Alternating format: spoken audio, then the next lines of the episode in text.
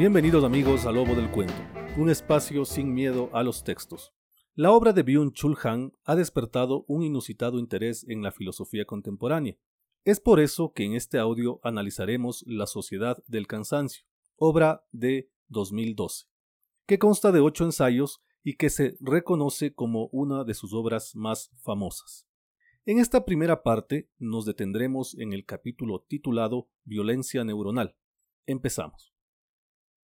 En el prólogo que el filósofo añade para la sexta edición de su obra, echa mano del mito de Prometeo, aquel héroe trágico que pagaría cara su amistad con los hombres, pues robar para ellos el fuego de los dioses le valió una terrible condena, permanecer encadenado en lo alto de una roca por la eternidad, y además ser visitado diariamente por un águila encargada de hurgar en su costado y comérsele el hígado. Pues bien, para Byung-Chul Han, el infeliz condenado a su roca y el águila devoradora son la misma persona, el sujeto de rendimiento contemporáneo, el que disfruta de torturarse a sí mismo y es, además, profeta de la autoexplotación, el que transforma el dolor que le provocan los picotazos del águila en cansancio, un cansancio infinito. Según el filósofo norcoreano, Toda época tiene sus enfermedades emblemáticas, y así como hay una época bacterial superada por los antibióticos y una época viral superada por las técnicas inmunológicas, la actual, la nuestra, es una época neuronal no superada, que, entre otras cosas, plantea nuevos problemas.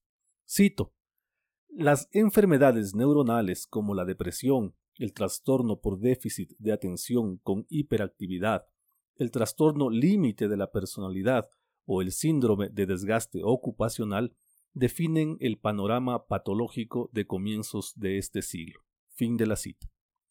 Hasta ahora, nuestra forma de enfrentar toda amenaza, enfermedad, revuelta, crisis económica, etc., fue confiar en un esquema inmunológico que ataca y defiende, y que identifica lo otro y protege el yo.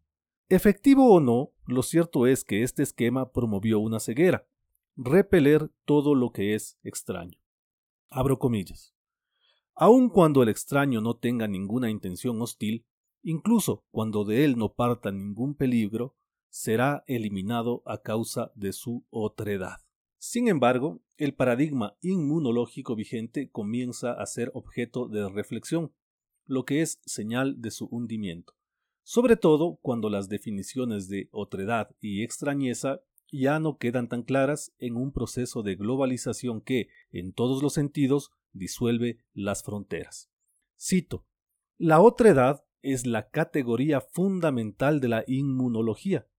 Cada reacción inmunológica es una reacción frente a la otredad.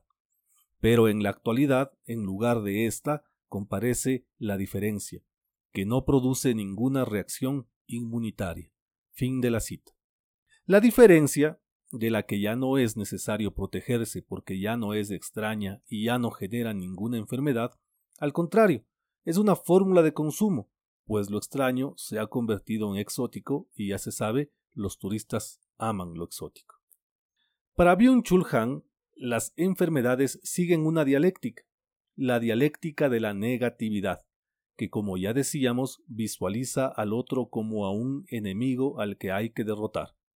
De esta manera lo otro, lo negativo, amenaza a lo propio y lo propio o combate a lo otro o perece. Sin embargo, en un tiempo pobre de negatividad, debido a la desaparición del otro, las enfermedades, sobre todo las neuronales, responden a un exceso de positividad. Lo idéntico no conduce a la formación de anticuerpos. En un sistema dominado por lo idéntico, no tiene sentido fortalecer las defensas del organismo, dice el filósofo. Los nuevos factores de violencia, la superproducción, el superrendimiento o la supercomunicación, dejan al individuo en la indefensión, pues no siendo ni una bacteria ni un virus, sino un exceso de positividad lo que causa el padecimiento, no se ha desarrollado ninguna resistencia inmunológica. Abro comillas. El agotamiento, la fatiga y la asfixia ante la sobreabundancia tampoco son reacciones inmunológicas. Todos ellos consisten en manifestaciones de una violencia neuronal, que no es viral, puesto que no se deriva de ninguna negatividad inmunológica. Cierro comillas. Atentos a los efectos de la violencia viral, en donde las polarizaciones ayudan a dibujar al enemigo, olvidamos que en una sociedad permisiva y pacífica la violencia de la positividad camina a sus anchas.